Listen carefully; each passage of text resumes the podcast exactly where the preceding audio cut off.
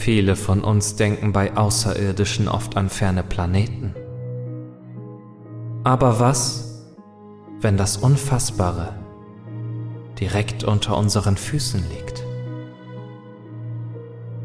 Ist es möglich, dass unter der Oberfläche unseres Planeten eine andere Spezies existiert?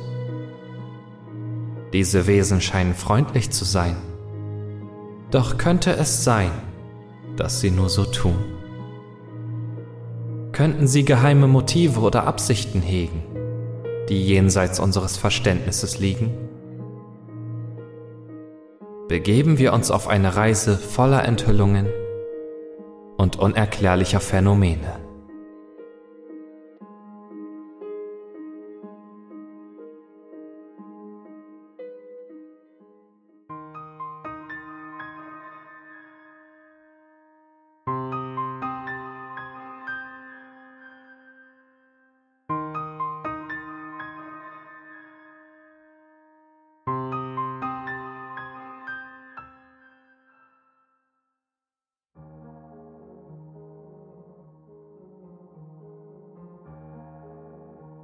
Es war kurz nach meinem fünften Geburtstag, als die Unterirdischen sich zum ersten Mal offenbarten. Noch heute kann ich nicht auf meine Kindheit zurückblicken, ohne an die zahlreichen Nachrichtenunterbrechungen zu denken, die fast täglich die Bürger auf den neuesten Stand bringen sollten. Ich schätze, dass wir uns die erste Begegnung mit anderen intelligenten Lebewesen anders vorgestellt haben. Zum einen erwarteten wir wohl, es würde aus den Tiefen des Alls kommen und nicht aus der entgegengesetzten Richtung. Zum anderen hatte wohl niemand ernsthaft damit gerechnet, dass sie nicht gekommen waren, um uns mit Strahlenpistolen und Raumschiffen zu vernichten. Naja, sie sahen zugegebenermaßen nicht gerade so aus, als wären sie von Natur aus Pazifisten. Die Wesen, deren Fotos sich innerhalb von wenigen Tagen wie ein Lauffeuer im Internet verbreiteten, hatten glatte, glänzende Haut, so schwarz wie geschliffene Holzkohle, auf der weder Haare, Federn noch Schuppen wuchsen. Dünne, aber wohl definierte Krallen an den Enden ihrer langen Finger, welche sofort nachwuchsen, wenn man sie abschnitt. Gesichter mit spitzen, knochigen Zügen, die niemals lächelten. Fahle, silbrige Kleider, die sich mit keiner Mode der Welt vergleichen ließen. Und natürlich ihre Augen, die so weiß waren, als wären sie aus Kreidestücken gemacht. Der erste Kontakt, von welchem heute noch allen Grundschülern auf der Welt erzählt wird, fand in den steilen Berggipfeln der Rocky Mountains statt, nachdem es bereits unzählige Sichtungen an der Westküste der Staaten, in den Wäldern Skandinaviens und dem Himalaya gab.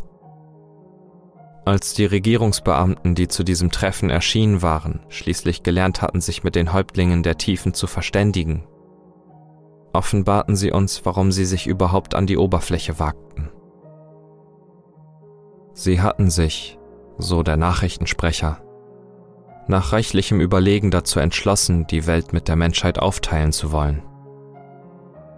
Nach all dem, was ich später über sie lernte, bin ich mir heute sicher, dass das ein Übersetzungsfehler war, den die Medien zu früh an die Leute weitergegeben haben. Wahrscheinlich meinten sie sowas wie voneinander lernen oder sonst was. Ist ja auch egal. Die Folgen jedenfalls, die aus dieser Nachricht entstiegen, waren gelinde gesagt chaotisch. Die Massenhysterie ist eines der Ereignisse, die mir besonders im Kopf hängen geblieben ist. Ich erinnere mich daran, wie der Fernseher wochenlang brennende Autos und wütende Demonstrationen zeigte, während sich die Politiker den Kopf zerbrachen. Was auch immer ein Bündnis mit diesen Wesen bedeutete, wir wollten die Welt nicht mit ihnen teilen. Brüllende Mengen protestierten gegen unsere neuen seltsamen Nachbarn, forderten ihre Auslöschung und die Sprengung der Berge, die sie ihr Zuhause nannten während die Supermächte sich zu einem großen Bündnis zusammentaten, brach Anarchie in den ärmeren Gebieten der Welt aus. Ich weiß noch, wie oft mein Vater abends weinte, nachdem er mich ins Bett gebracht hatte, Was die Unterirdischen dann taten, war aus heutiger Sicht ein kluger Schachzug. Sie boten uns als Zeichen ihres Wohlwollens ihre Technologie an, die sie seit über Jahrmillionen in den Tiefen der Erde optimiert hatten, ohne jedwede Gegenleistung. Sie zerrten ihre größten Wunder auf riesigen Schienen ans Tageslicht, auf das die Menschen, und damit meine ich hauptsächlich das Militär, sie abholen konnten. Sie sagten, sie wollen keine Eroberer sein, keine Herrscher, sondern einen beidseitigen Bund mit den Oberflächlern eingehen. Zu sagen, wir wären ihrem Angebot nicht abgeneigt, ist wohl eine Untertreibung. Immerhin, man muss doch wenigstens den Feind kennen, um auf ihn vorbereitet zu sein, oder? Auch wenn die Geste nett gemeint war und sie die Welt mehr oder weniger beruhigte, das Ergebnis blieb nüchtern. Zwar wurde zwei Wochen nach dem ersten Export ein Friedensabkommen von allen Ländern der Oberfläche mit den Tiefen geschlossen. Doch waren wir enttäuscht, als wir feststellten, dass ein Handelsmarkt zwischen uns im Grunde nutzlos war. Wir hatten jetzt zwar den Zugang zu ihren kupferfarbenen Maschinen, die Strom aus bloßem Meerwasser erzeugten, ihren schillernden, singenden Klingen aus Kobalt und fluoreszierenden Chitin, welche durch Steine schnitten wie Butter. Doch waren wir, um ehrlich zu sagen, einfach zu dumm, um sie alleine zu bedienen. Sie konnten es uns noch so oft vorführen. Doch selbst den begabtesten Ingenieuren fehlte das Feingefühl, um die unsichtbaren Magnetströme der Apparate zu steuern. Das blaue lautlose Feuer, mit welchem sie ihre Wunden heilten, verbrannte unsere Haut und selbst die riesigen Früchte und Pilze, die sie in kompletter Dunkelheit anbauten, wären für uns giftiger als Cyanid. Im Gegenzug haben wir ihnen versucht, unsere größten Erfindungen, also Smartphones und Computer, zu erklären. Ich kann mir allzu gut vorstellen, wie klein und dumm sich die schlausten Köpfe der Menschheit gefühlt haben mussten. Die Tiefen schienen die digitalen Bilder nicht einmal sehen zu können. Sie verstanden das Konzept von Musik nicht, runzelten die Stirn über jede Form von Wissenschaft, Philosophie und Glaube gleichermaßen. Und wenn wir ihnen illustrierte Bilder von Gewalt zeigten, sahen sie uns einfach nur an mit ihren Kreideaugen, als würden die dargestellten Menschen etwas tun, was nicht nur unsinnig, sondern auch nicht nachvollziehbar war. Ihre Sprache, obgleich sie nicht unlernbar für einen Menschen war, lässt sich mit keiner Oberflächensprache vergleichen. Es gab keine wirklichen Zeitformen, kein Präsens oder Präteritum, aber dafür 16 verschiedene Geschlechter. Wer hätte jemals denken können, dass Schüler auf einmal mit Freuden Latein als Fremdsprachenfach wählen würden? Ich vermute, dass unsere Psychen einfach zu unterschiedlich waren, um einander wirklich verstehen zu können. Nichtsdestotrotz, oder vielleicht auch deswegen, integrierten sie sich allmählich. Da war ich 16, glaube ich.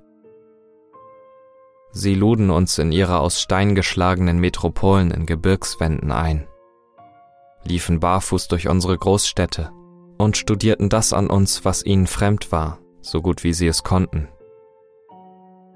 Es waren nur wenige, aber im Großen und Ganzen kamen wir gut miteinander aus, wir und unsere unterirdischen Cousins, die so lange im Schatten gelebt hatten. Natürlich gab es immer noch die krakelenden, unverbesserlichen Rassisten, wie es sie schon immer gab. Die Tiefen verübelten es uns aber nicht. Keiner war in ihren Augen besser oder schlechter, nur anders. Jede Nation hatte durch die Hysterie ihre größten Konflikte zur Seite gelegt und die Salzwasserschlucker aus der Tiefe versorgten die Welt mit sauberer Energie. Immer noch waren wir misstrauisch, denn die Aufteilung der Welt schien noch lange nicht vollendet worden zu sein. Wie sich ihre Gesellschaft verändert hatte, blieb ein Mysterium. Aber die wenigen, die sich komplett in die Menschenstädte wagten, waren ruhig, wissbegierig und zuvorkommend. Sie lächelten nicht, zeigten keine Wut, Es schien fast so, als wären sie alle perfekte, altruistische Stoiker, die uns nie gefährlich werden könnten. Doch dann erfuhren wir von dem Ding, was sie in ihren Laboren züchteten. Ich war im Raum, als der General uns die Bilder zeigte, die unser Spion aus einer ihrer Städte im Uralgebirge aufgenommen hatte. Es war nicht richtig von uns, sie zu bespitzeln, aber wir hatten uns selbst davon überzeugt, dass es notwendig war und dass sie es uns sicherlich gleich taten. Heute bin ich mir nicht mehr so sicher, ob sie so etwas wirklich nötig hatten.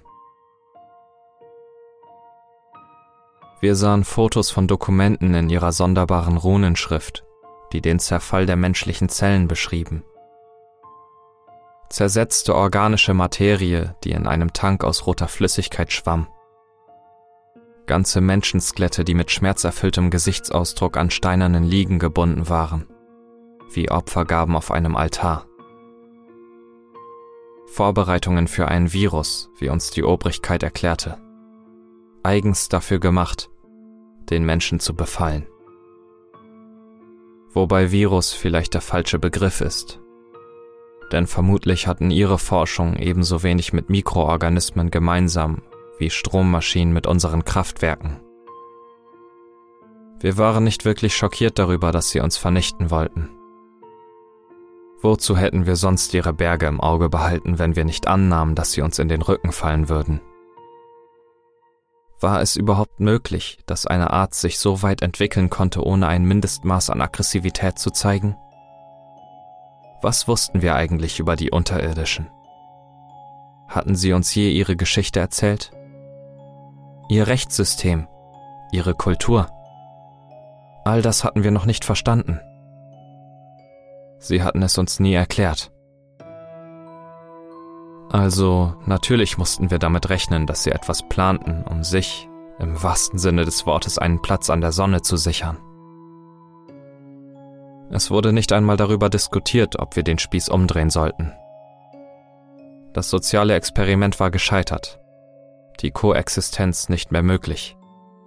Nach diesem unverzeihlichen Verrat, der nie an die Öffentlichkeit dringen durfte. Alle Abgeordneten, darunter auch ich, stimmten zu, dass sich das Problem nur mit einem folgenreichen Schlag lösen würde. Wir waren die vielen, sie die wenigen. Ein kleines Genozid, um ein größeres zu verhindern. Ich... Ich bin nicht stolz darauf, was wir als nächstes taten. Es gab da diese Maschine. Eine von denen, die sie uns zu Anfang des Kontakts geschenkt hatten. Ein seltsam geformter Zylinder aus Buntglas und getrockneten Mineralien, dessen einzigartiger Nutzen es war, chemische Stoffe in ihr Gegenteil zu verwandeln. Säuren wurden zu Laugen. Verbrannter Kohlenstoff ging wieder in Flammen auf und organische Stoffe. Nun lassen wir die Einzelheiten. Von allen Maschinen jedenfalls, die sie uns am Ende der großen Hysterie zur Verfügung gestellt hatten, waren unsere Wissenschaftler besonders von diesem Gerät fasziniert. Es lief nicht auf dem gleichen Magnetstrom wie ihre Lichtmacher, ihre Rubinkutschen oder Quarzschredder. Der Automat war einfacher zu bedienen, für einen Menschen verständlich. Der Spion, der sich Zugang zum Labor im Ural verschafft hatte, schwor, dass neben den hochkomplexen Apparaturen auch ein solcher Glaskasten vorhanden war. Und er versicherte uns, dass er ihn bedienen konnte. Was auch immer diese Seuche war, die in den Fiolen der Unterirdischen reifte. Wenn sie darauf konzipiert war, uns zu vernichten, und sie zu verschonen, würde ihr Gegenteil doch sicherlich zu unserem Vorteil sein. Er stellte sich dazu bereit, diese Verantwortung zu übernehmen und die Tiefen mit ihren eigenen Waffen zu schlagen sonst würden sie, so die Dokumente, in wenigen Tagen die Krankheit auf die Menschheit loslassen. Ich erinnere mich noch gut an den Gesichtsausdruck des Mannes, der bereit war, eine ganze Rasse zu vernichten. Selbstsicher, wütend und zu allem bereit. Der Plan war einfach, wenn auch nicht ungefährlich. Wer weiß schon, was diese Monster mit ihm machen würden, wenn sie von seiner Tat erfahren würden. Wir erlaubten es ihm dennoch. Der umgekehrte Virus wurde an einem Montag in die Welt gelassen. Von dem Spion haben wir nichts mehr gehört. Wahrscheinlich hatte er seine Entschlossenheit mit dem Leben bezahlt. Am Mittwoch hörten wir auf, Signale aus den Steinstädten zu bekommen. Weltweit brachen die Maschinen aus der Tiefe zusammen. Die einst mächtigen Magnetströme lösten sich ins Nichts auf. Die wenigen Unterirdischen, die sich an die Oberfläche getraut hatten, wurden förmlich von dem überrollt, was wir über sie gebracht hatten. Live beobachtete ich mit den anderen Staatsoberhäuptern von einem sicheren Raum aus, wie eine ganze Spezies dahingerafft wurde. Weißes, milchiges Blut floss ihnen aus ihren Mündern und Nasen. Ihr Fleisch begann von ihren Knochen abzufallen und ihre Augen färbten sich schwarz, ehe sie zu Asche zerbröselten. Noch nie habe ich mich je in meinem Leben so schrecklich gefühlt, dass ich, ein Mann, der zwischen den Welten vermitteln wollte, zusah, wie Männer, Frauen und Kinder der Tiefen aus der Existenz gerissen wurden durch etwas, was wir nicht einmal verstanden. Sie schrien nicht. Das war nicht ihre Art. Sie standen einfach nur da und sahen mit leerem Gesichtsausdruck zu, wie dieses Ding ihren Organismus zerfraß. Ich frage mich, ob sie Schmerzen hatten. Ich frage mich, ob sie Angst hatten. Oder unterschied sich ihre Beziehung zum Tod ebenso sehr von unserer wie alles andere? Am Freitag derselben Woche gaben wir offiziell bekannt, dass es keine Unterirdischen mehr gab. Es wurde darüber im Geheimen abgestimmt, ob wir der Welt davon erzählen sollten, welchem Schicksal wir um Haaresbreite entkommen waren.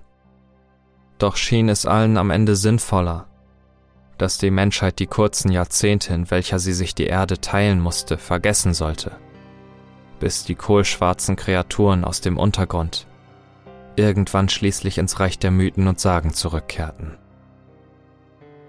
Das war also das Ende vom Lied. Dachte ich. Keine großartigen Maschinen mehr. Keine Monster. Aber hier kommt die Sache, die wir immer schon ausgeblendet haben ins Spiel. Wir haben die Unterirdischen nie verstanden. Und das, was sie gezüchtet haben, Erst recht nicht. Heute ist Sonntag. Heute vor genau drei Stunden sind die Berggipfel explodiert. Hunderte funkelnde Flugschiffe, die mehr Ähnlichkeit mit mechanischen Insekten als mit unseren Kampfjets haben, schnellten aus dem Erdinneren. Während ich dies aufzeichne, lassen sie flüssiges Methan auf die Städte regnen, fluten die Täler mit Quecksilber verzerren ganze Landstriche in ihr Gegenteil.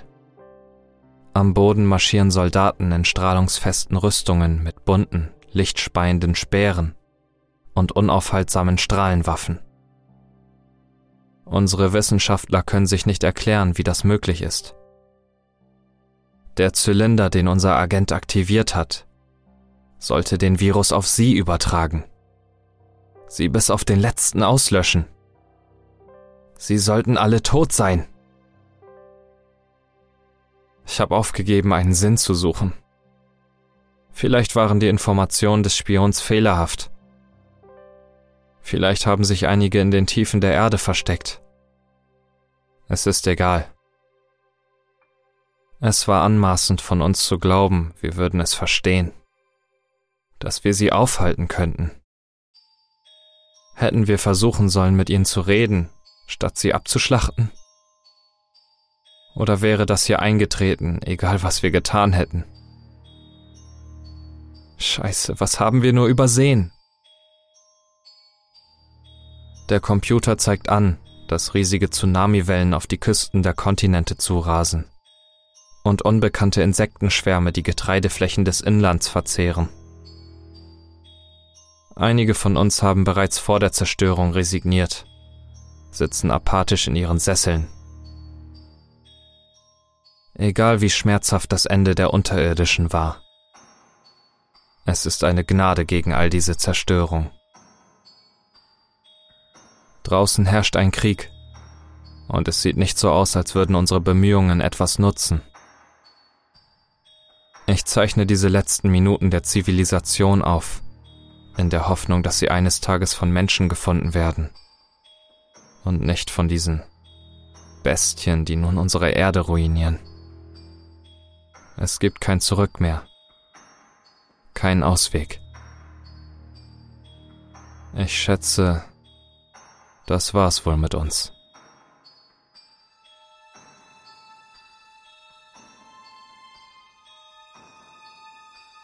Bericht Fortschreiten der Terminierung der Sonnenläufer.